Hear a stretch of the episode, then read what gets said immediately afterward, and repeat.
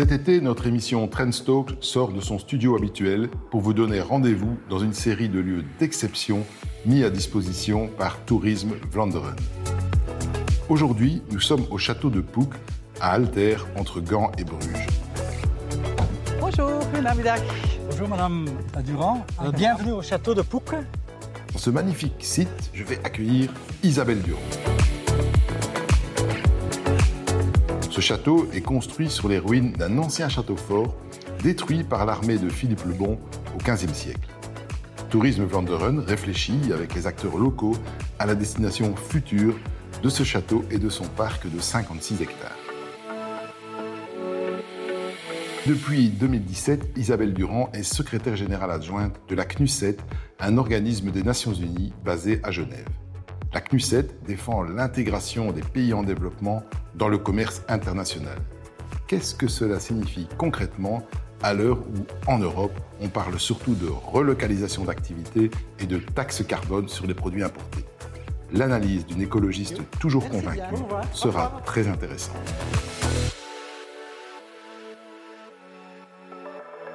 Bonjour euh, Isabelle Durand, je suis heureux de vous accueillir. Alors, en Belgique, euh, on vous connaît comme femme politique. Vous avez été la première vice-première ministre euh, écologiste lors de la première participation au pouvoir en 1999. Auparavant, vous aviez été présidente d'Écolo. À l'époque, on disait d'ailleurs secrétaire, Secrétaire fédéral. secrétaire fédéral. Il y a des mandats de députée, de députée européenne, vice-présidente du Parlement européen. Et puis ici, vous achevez un mandat de 5 ans au secrétariat général de la CNUSED. Alors la CNUSED, c'est un organisme qui dépend des Nations Unies et qui s'occupe de commerce international et de, et de développement. J'ai d'abord envie de vous demander mais comment vous êtes, avec un parcours en politique belge, comment vous êtes atterri là-bas aux Nations Unies? Mais je pense que hum, non seulement été engagée en politique belge, mais même en politique belge, je me suis beaucoup intéressée, et souvent intéressée, aux liens entre les questions nationales, régionales, voire même locales, parce que j'ai aussi- été conseillère communale, et le restant du monde. Et donc c'est pour ça que j'ai aussi d'ailleurs beaucoup apprécié, j'ai essayé de faire le mieux possible dans mon mandat au Parlement européen. Et après ce mandat au Parlement européen, j'avais un peu de mal à réatterrir uniquement dans les questions strictement belgo-belges, où parfois j'ai un peu l'impression qu'on est tout de même un peu dans du provincialisme, en tout cas où on regarde la Belgique ou la région ou l'entité où on est uniquement avec des yeux euh, de Belges. Euh, et donc c'est vrai que moi, l'Union européenne m'a vraiment ouvert aussi à pas mal de choses. J'ai fait beaucoup de choses à l'international à partir de mon mandat de, de vice-présidente du Parlement européen. Donc j'avais envie de poursuivre autre chose et j'ai à ce moment-là commencé un peu à chercher, tiens, comment est-ce qu'on entre aux Nations Unies? Je ne savais pas. Et donc, j'ai un peu scanné euh, les, les postes disponibles et à un moment donné, euh, le, le poste de numéro 2 de la CNUSET, Conférence des Nations Unies sur le commerce et le développement, était ouvert à candidature. J'ai donc aussi été voir la Belgique parce qu'on ne se présente pas à ce genre de poste euh, comme ça tout seul. Enfin, on peut, mais on a... Voir la Belgique, ça veut dire voir... euh, Alors j'ai été euh, voir à, à l'époque M. Renders, qui était ministre des Affaires étrangères, euh, pour me faire soutenir euh, ou avoir un soutien. J'étais voir les ambassadeurs, enfin j'étais en contact avec les ambassadeurs des Nations Unies euh, à New York et à Genève, et j'ai rentré une candidature. La, la Belgique, j'ai été sélectionnée dans la shortlist et finalement j'ai été sélectionnée, j'ai été soutenue par la Belgique et j'ai été sélectionnée en, oui, en juillet 2017. Et alors cette CNUSET, qu'est-ce qu'elle fait concrètement euh, Alors, je la connaissais, cette CNUSET, parce que c'est une organisation qui travaille avant tout pour et avec, et elle est un peu la voix des pays en développement. Alors, quand on dit pays en développement, c'est qui?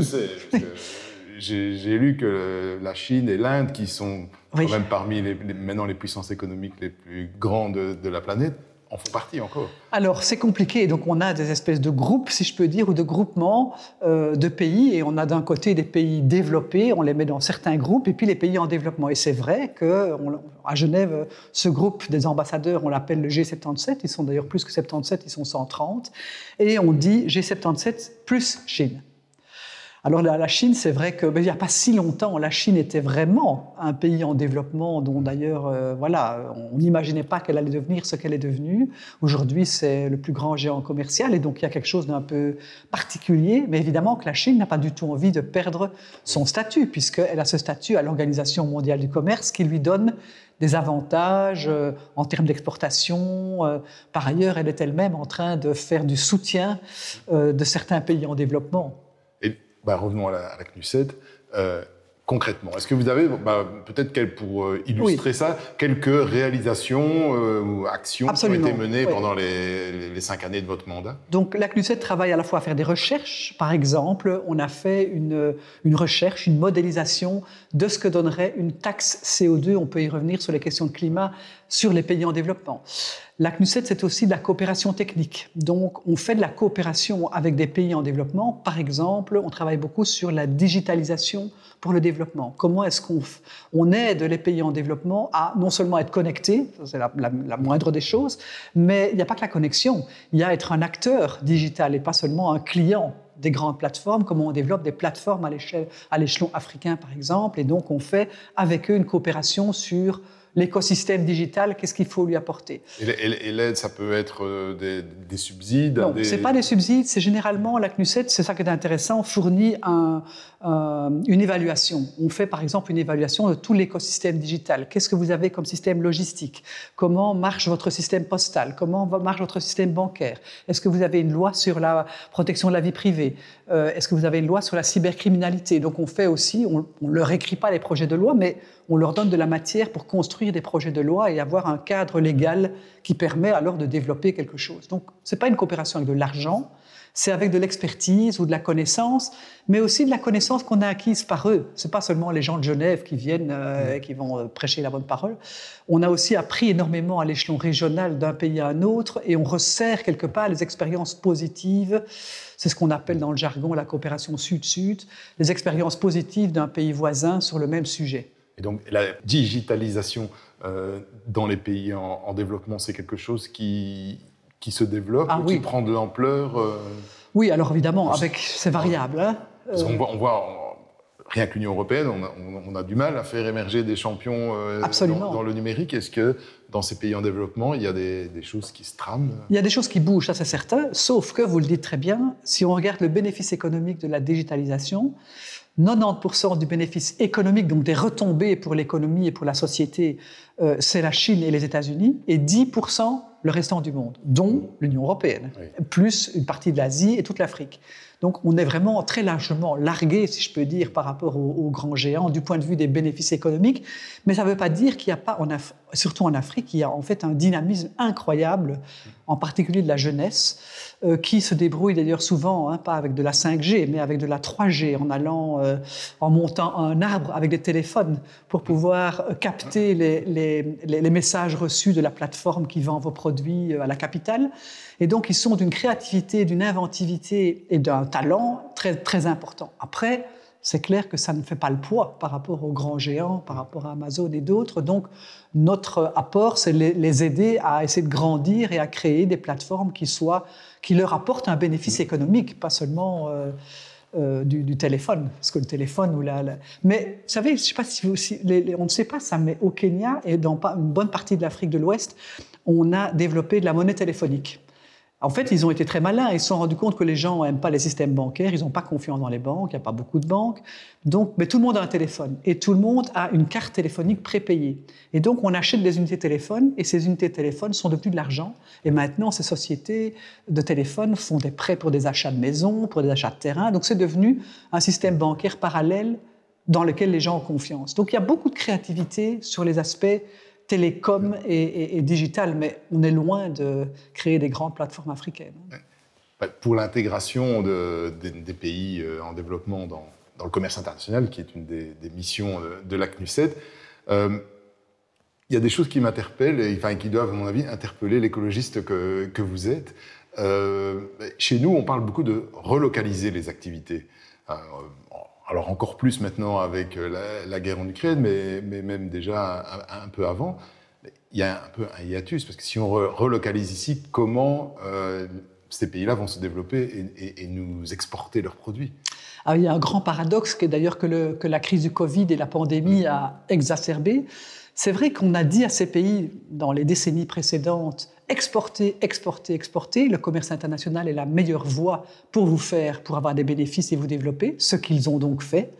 il y a quelque chose d'un petit peu paradoxal aujourd'hui, enfin paradoxal ou en tout cas difficile à comprendre pour eux que les pays développés qui ont encouragé ça et qui ont d'ailleurs tiré bien profit de ça, parce que c'est n'est pas seulement pour qu'eux se développent, hein, c'était aussi pour fournir de la matière première qui est transformée dans les pays développés, il faut jamais l'oublier.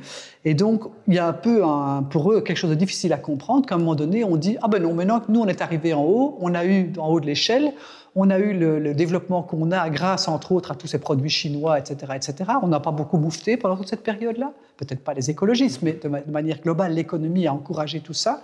Et puis maintenant, on dit non, c'est fini. On va produire chez nous et produisez chez vous, faites du développement régional. C'est un petit peu difficile à admettre et à comprendre. Donc je pense qu'entre les mais deux. Sinon, vous, euh, alors, vous, trouvez plutôt sympathique qu'on cherche à reproduire chez nous Alors c'est clair que le modèle de globalisation a montré ses limites euh, y compris en termes de transport, en termes d'ailleurs de bénéfices pour les pays eux-mêmes. On ne peut pas dire que, euh, que, ça, que, ça, ait donné des effets extraordinaires en termes de développement. Il y a beaucoup à dire sur l'importation. L'Afrique importe encore 80% de ses biens alimentaires, vous imaginez. Mmh. Donc c'est clair que le modèle est plein de défauts et donc aujourd'hui on est un peu dans le paradoxe où les uns veulent modifier le modèle alors que les autres n'en ont pas vraiment bénéficié. Et je pense qu'on doit rechercher des voies qui à la fois encouragent la production plus locale pour les biens de première nécessité, pour les biens de santé, etc. On a vu sur les masques, les vaccins, etc. Mais aussi sur un certain nombre de biens alimentaires qu'on peut produire à l'échelon de sa région. Et quand je dis région, ce n'est pas la Wallonie ou la Flandre ou Bruxelles, c'est évidemment euh, plutôt l'échelon européen. Euh, donc sans nationalisme, mais on ne peut pas non plus faire un protectionnisme total en refermant complètement nos marchés. Euh, vis-à-vis des produits étrangers, d'autant plus qu'on continue d'aller chercher ceux qui nous intéressent. Ça ne peut pas être à la carte. Par ailleurs, on a beaucoup dit après le Covid qu'on allait avoir un autre modèle, que l'économie allait changer. ça enfin, les faits, les chiffres ne démontrent pas qu'il y a une vraie relocalisation des activités. Les grandes chaînes de valeur, elles sont restées telles quelles. Elles ont un peu souffert, mais elles ne sont pas prêtes à se relocaliser. Pourquoi? Parce que si on voulait rapatrier toute la production qu'on a délocalisé dans les pays en développement, ça, ça, demande aussi tout un écosystème, des compétences. Euh, c'est pas si facile. Et à l'inverse, pour des pays en développement, de créer de la diversification économique, de créer de l'industrialisation, c'est aussi un très grand défi pour eux de faire de la transformation chez eux plutôt que de faire transformer chez nous.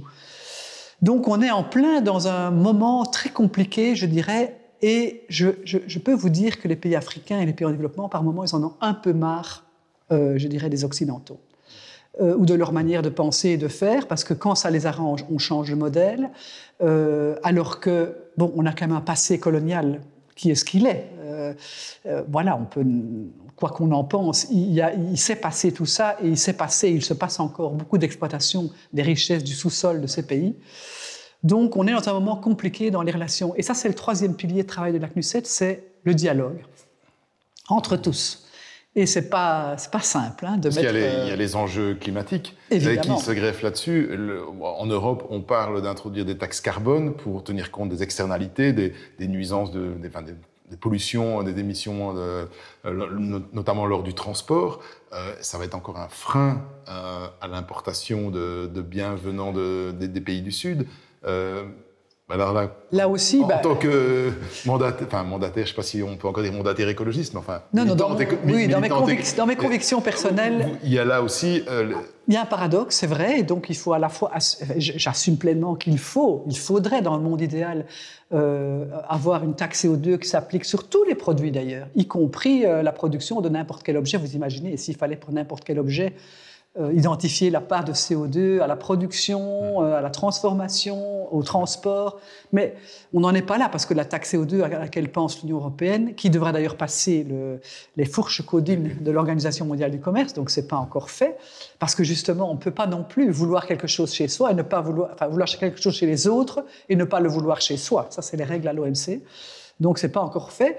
Mais pour le moment, les, secteurs qui sont concernés sont des gros secteurs, l'acier, des secteurs très émetteurs, qui vont pas tellement en fait toucher les pays en développement, parce que je sais pas moi, le Bénin, il n'est pas spécialement producteur de producteur de. Si ça se généralise, on a, on a quand même deux deux leviers qui sont un peu ah contradictoires. Contradictoires. Et donc, on a déjà pas mal de contradictions. Il y a des, centaines de mesures non tarifaires qui fait qu'un petit producteur, et je parle d'un petit producteur, je ne parle pas des grosses multinationales, mais un petit producteur qui veut avoir accès au marché européen, c'est le parcours du combattant. Il va devoir rentrer des mesures. J'ai été rencontrer une, entreprise au Pérou qui fait des, compléments alimentaires.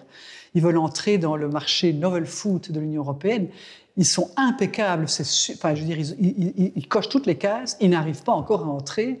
ils ont fait des investissements incroyables pour une petite PME de 50 personnes c'est très injuste en fait. D'une certaine façon, quand on le regarde du point de vue des pays en développement, c'est très injuste et en même temps, du point de vue européen, il est normal qu'on se mette des règles phytosanitaires pour protéger la santé euh, des citoyens.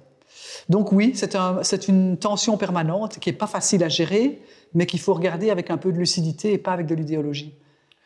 Euh, dans cette Trend Summer Talk, donc on interroge des, dirigeants euh, belges actifs à l'étranger. Ben, un dirigeant ou une dirigeante ça dirige, notamment des équipes.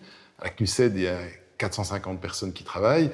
Euh, au secrétariat général, vous avez dû gérer en tant que manager, manager en fait ces, gens. Euh, j'imagine que c'est particulièrement compliqué parce que ces 450 personnes doivent venir presque de 450 pays différents. Oui, non, non, c'est vrai que c'est compliqué. Bon, déjà une organisation de 450 personnes, c'est partout, je dirais, un défi. Euh, surtout dans, le monde d'aujourd'hui où on devrait normalement, euh, euh, je dirais, encourager la transversalité, la collaboration. Et quand on dit commerce et développement, à la CNUSET, il y a cinq divisions, investissement, commerce, etc. Bon, moi, j'ai vraiment essayé, pendant ces cinq ans, dans mes fonctions managériales, euh, de mettre les gens ensemble et de créer quelque chose qui n'était pas menaçant, c'est-à-dire des task force. C'est pas un nouveau, c'est pas obliger les gens à créer une nouvelle division horizontale, ça, ça fait peur, mais à les mettre ensemble euh, un certain avec des objectifs précis. Par exemple, sur toute la question de la gestion des statistiques, parce que la, la, la CNUSET est, vraiment un, un, pourvoyeur de données très intéressant pour le monde entier, d'ailleurs, un peu comme l'OCDE l'est pour les pays développés. Et, donc, euh, voilà, je les ai mis ensemble. Au début, ils ont trouvé ça bizarre et j'étais la seule à pouvoir le faire parce que je suis au-dessus des divisions. Donc, ils ne peuvent pas contester, je dirais, mon, initiative. Et j'ai bien vu que petit à petit, quand on, le fait avec euh, doigté et en respectant les gens, en fait, on peut changer petit à petit la, la culture. Mais ça, c'est un Sortir des logiques de silo. Exactement. Mais voilà, c'est pas. Et donc j'ai fait ça dans, dans, le domaine des statistiques, dans le domaine du genre aussi, les questions de genre et les questions climatiques, qui au début étaient considérées. Tout le monde savait que j'étais une écologiste. Parce que je ne cache pas mon passé. Donc il y a eu de la méfiance de la part de soit de, gens, de, fonctionnaires qui viennent des pays en développement, soit même d'Européens, mais qui ont tellement pris le, je dirais, le profil des pays en développement que euh, l'écologie, euh, attention, qu'est-ce qu'elle va, quoi elle va venir, euh, c'est l'affaire des pays riches. Bon, c'est vrai qu'il y a pas mal de problèmes liés à l'adaptation et au financement de l'adaptation, mais donc voilà, moi j'ai mis en place des task force et je pense que j'ai contribué à ma mesure à essayer d'un peu décloisonner l'institution et à la rendre un peu plus horizontale ou un peu plus euh, oui, en travaillant de façon un peu plus euh, en synergie entre les. Et c'est quelque chose qui vous a plu cet aspect euh, managériel Oui, oui, moi j'aime bien. J'aime bien. Et d'ailleurs, voilà, je vous ai amené là. J'ai reçu une farde ici de, de, mes, de, mes, de tous les collaborateurs et j'ai reçu des messages vraiment super de fonctionnaires, y compris des, gens avec qui j'ai pas travaillé en direct mais qui ont vraiment reconnu que, que j'avais bouillé ma chemise, que je suis allé vraiment avec eux, que j'ai essayé de comprendre leurs contraintes. Moi, j'aime bien, j'aime bien mener des équipes. Alors la CNUSET, elle est basée à, Genève, donc vous avez vécu là-bas, à Genève, euh, au bord du lac Léman pendant cinq ans. Hein. Il y a plus mal comme, euh, comme cadre. Alors je vous avais demandé de ramener un, un objet, quelque chose qui pourrait euh, symboliser votre séjour en, Suisse. Alors voilà, je vous ai amené quand même un petit ensemble de vues de mon bureau. Bon, vous allez dire, c'est pas moche hein, comme, comme vue. Donc voilà, nous avons ici ça, nous avons le lac ici plutôt en fin de journée, euh, le lac, Léman et la montagne. Ça, c'est la vue de mon bureau, donc c'est le lac, les bateaux, le Mont Blanc en face. Moi, je suis donc, enfin, mon bureau était au neuvième étage du Palais des Nations, donc je, je c'est à toutes les heures du jour et, du soir, euh, en hiver, en été, au printemps, les couleurs sont différentes, c'est magnifique. Je peux comprendre que vos collaborateurs soient contents d'être euh, conviés dans votre bureau, alors. Hein ah, je n'étais pas la seule à avoir cette vue. Hein. tous ceux qui étaient dans tous les étages, moi j'étais le plus haut, mais n'empêche, tout le monde avait, avait cette vue euh, et, tout le monde la partageait. D'ailleurs, il suffisait de sortir, parce qu'à Genève, ce qui est amusant, c'est qu'avec le lac, surtout en été, tout le monde va se baigner dans ce lac, hein, à toutes sortes d'endroits, pas seulement aux plages autorisées. Donc il y a des gens qui, euh, à l'heure de midi, vont faire un petit plongeon dans le lac. Je suis sûr que maintenant, comme il fait si chaud, euh, donc ce lac appartient à tout le monde et est vraiment quelque chose de très très structurant de, de, la ville non seulement c'est beau, mais c'est quelque chose auquel les gens tiennent. Mhm. Donc ça, change peut-être des, clichés que nous avons euh, sur la Suisse. Euh. Oui, alors bon, bien sûr qu'il y a, j'aurais pu vous amener un caclon, une cloche de vache, etc. Bon, mais mais euh, j'ai appris, j'ai surtout vécu à Genève. J'ai pas tellement voyagé dans le restant de la Suisse et Genève c'est pas toute la Suisse, mais j'ai quand même découvert que les Genevois, y compris les expatriés qui y vivent depuis longtemps, ont vraiment un attachement très très fort à leur, à leur lac, à leur environnement. Euh, et euh, ils ont créé une association assez intéressante qui s'appelle les Bains des Paquis, qui est une jetée, là je vous ai aussi amené une, photo, une petite photo du journal des Bains des Paquis, qui est une association citoyenne de Genève, et mhm. qui est, qui est, c'est une jetée sur le lac que, certains promoteurs essayent de racheter depuis longtemps pour faire un hôtel de luxe, et qu'heureusement la ville de Genève protège, et cette association organise des, activités culturelles, sociales. Euh, il y a un restaurant un peu sympathique, bio, organique, machin, et où on, on retrouve tout le monde, toutes ah. les catégories sociales, tous les âges, des familles, des, des personnes âgées, des expats, des Genevois. C'est le côté un peu sympa de Genève, en fait, qui n'est pas au premier abord ce qu'on qu'on imagine. C'est pas ce qui est le plus, le, plus connu d'ici. Bon, j'imagine que, vu votre passé, vous êtes un peu intéressé à la, à la politique euh, en Suisse. Hein. on compare souvent la Suisse et la Belgique, puisque eux doivent gérer non pas trois régions et trois communautés, mais 26 cantons, quatre langues. Euh, Qu'est-ce qui vous a marqué dans le fonctionnement politique de la Suisse? Alors j'ai assez bien suivi sur la télévision et la radio suisse euh, les, votations. Et donc tout ce système démocratique particulier qui fait que quatre ou cinq fois par an, il y a des votations sur toutes sortes de sujets. Moi j'ai trouvé ça très intéressant. Bon, il y a parfois des votations qui m'apparaissent un peu... Euh, mais c'est un mélange. Il y a des votations fédérales sur des grandes questions. Par exemple, au mois de septembre, ils vont avoir... Euh, sur les retraites et sur l'assurance vieillesse, hein, une votation. Euh, ils ont une votation sur euh, les impôts anticipés sur les obligations. Euh, ils ont une votation sur le bien-être animal, donc des sujets très. Et donc ça c'est comme si la, réforme des retraites. voilà, passait, arrivait sur la table d'un référendum. Alors évidemment, on ne peut pas transposer parce que je pense qu'il y a une culture en Suisse de, ces votations depuis de très nombreuses années. Donc les gens sont habitués et les médias, euh, tous les médias, les médias publics, mais aussi les partis politiques font campagne pour ou contre. Et c'est amusant parce qu'en ville, alors on a des panneaux euh, où il est marqué chaque fois le, thème de la votation. Certains, c'est oui, deux fois non, une fois oui, trois fois non. Euh, mon petit-fils était venu à Genève, il avait regardé ça, il me dit, mais enfin, ils ne savent pas ce qu'ils veulent ici. Je dis, ben non, justement. Euh, voilà, les gens, et il y a un débat public, il y a des tracts, il y a des choses dans les médias pour préparer les gens et qu'ils se fassent leur point de vue. C'est pas idéal comme système, mais je trouve que c'est assez intéressant, tout le débat qui précède la votation. Euh, et puis par ailleurs, il y a ce système qui est quand même inconcevable en Belgique, où le Premier ministre change tous les six mois. Et donc au Conseil fédéral, tous les six mois, on change de tête.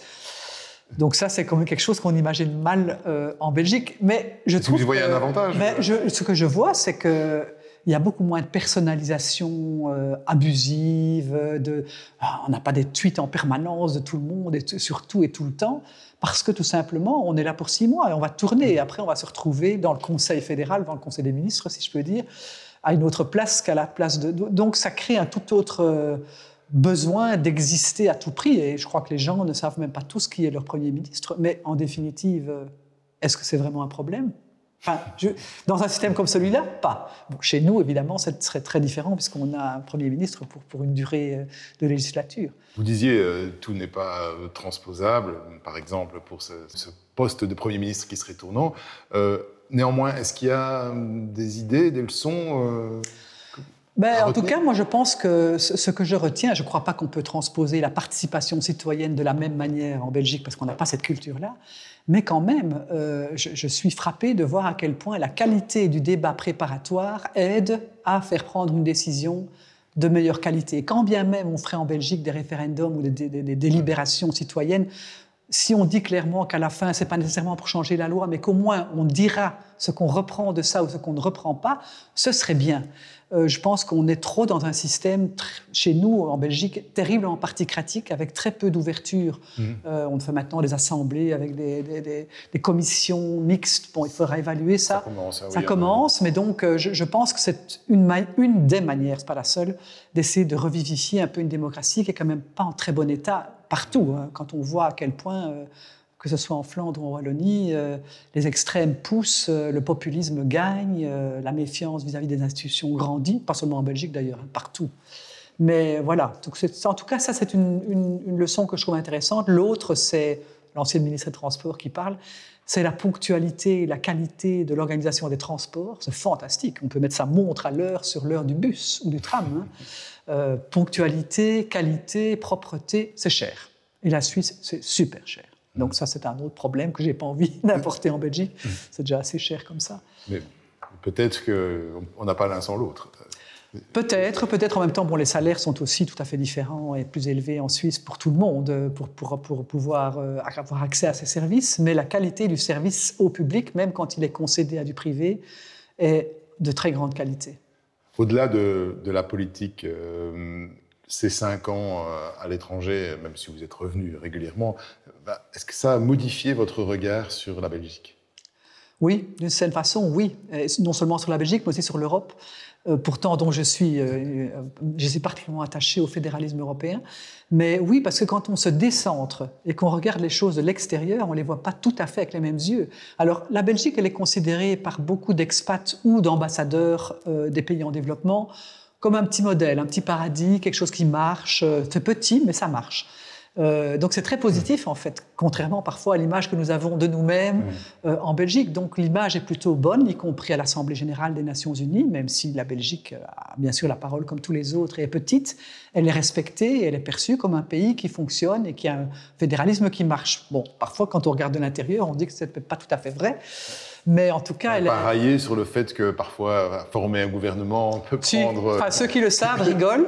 Et donc je leur dis ben oui, oui, c'est possible. C'est pas parce qu'il n'y a pas de gouvernement que l'État ne fonctionne pas. Bon, bien sûr, on n'a pas intérêt à répéter ce genre de choses trop souvent parce que c'est quand même très problématique pour les décisions de long terme. Mais oui, justement, ils trouvent ça très intéressant et créatif qu'un pays puisse, euh, y compris présider l'Union européenne, euh, sans, sans avoir de gouvernement effectif entre guillemets.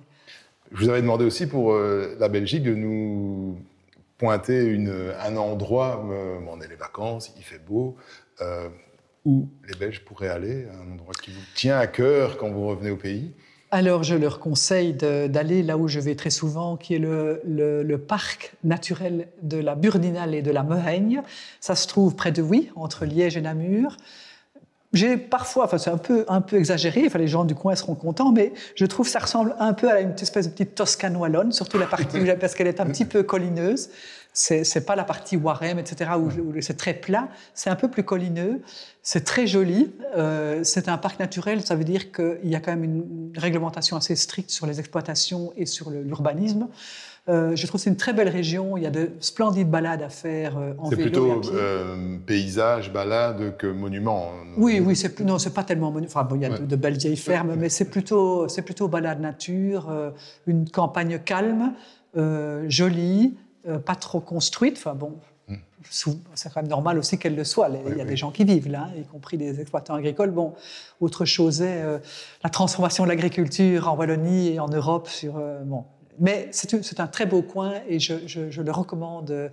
Il y a la ferme de la Grosse Tour qui se trouve à Burdine, qui est le centre du, parc naturel et où on peut trouver les plans de balade, les plans d'excursion, de balade vélo, etc. Donc, allez-y. Il n'y a pas que Scarbeck, alors hein. Non, non, non, il y a Scarbeck aussi, évidemment, et qui est fantastique.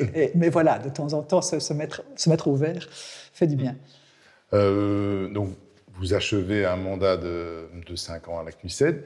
Euh, est-ce que vous souhaitez prolonger votre carrière professionnelle ou bien vous dites euh, je peux passer à autre chose? Je, pense que je ne suis pas encore tout à fait prête à passer complètement à autre chose. on verra ce que l'avenir me réserve, mais j'aimerais bien pouvoir, encore quelques années, euh, apporter mon, expérience là où elle peut être utile, surtout dans un moment comme maintenant où le multilatéralisme est quand même en très mauvais état. On ne vous avait pas téléphoné pour le poste de ministre des Affaires étrangères Non, M. Boucher ne m'a pas appelé. il a bien des surprises, Il y a des surprises, plutôt une bonne surprise. Mais, mais euh, je, pense que oui, voilà, les gens qui sont convaincus que le dialogue est quelque chose de nuancé est nécessaire, ben, je crois que ces gens-là, ils doivent faire entendre leur voix, parce qu'aujourd'hui, sinon, ils laissent la place à tous ceux qui pensent qu'il vaut mieux euh, chacun chez soi.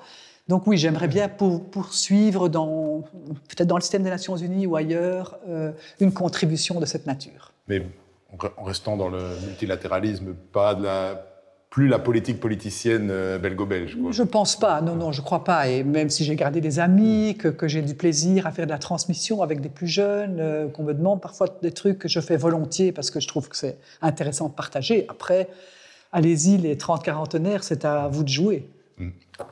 Eh je pense que nous attendrons de nous savoir quelle sera la suite de votre carrière. Madame Durand, je vous remercie beaucoup pour avoir participé à ce Trends Summer Talk et je vous donne rendez-vous la semaine prochaine avec un autre invité. Bon week-end.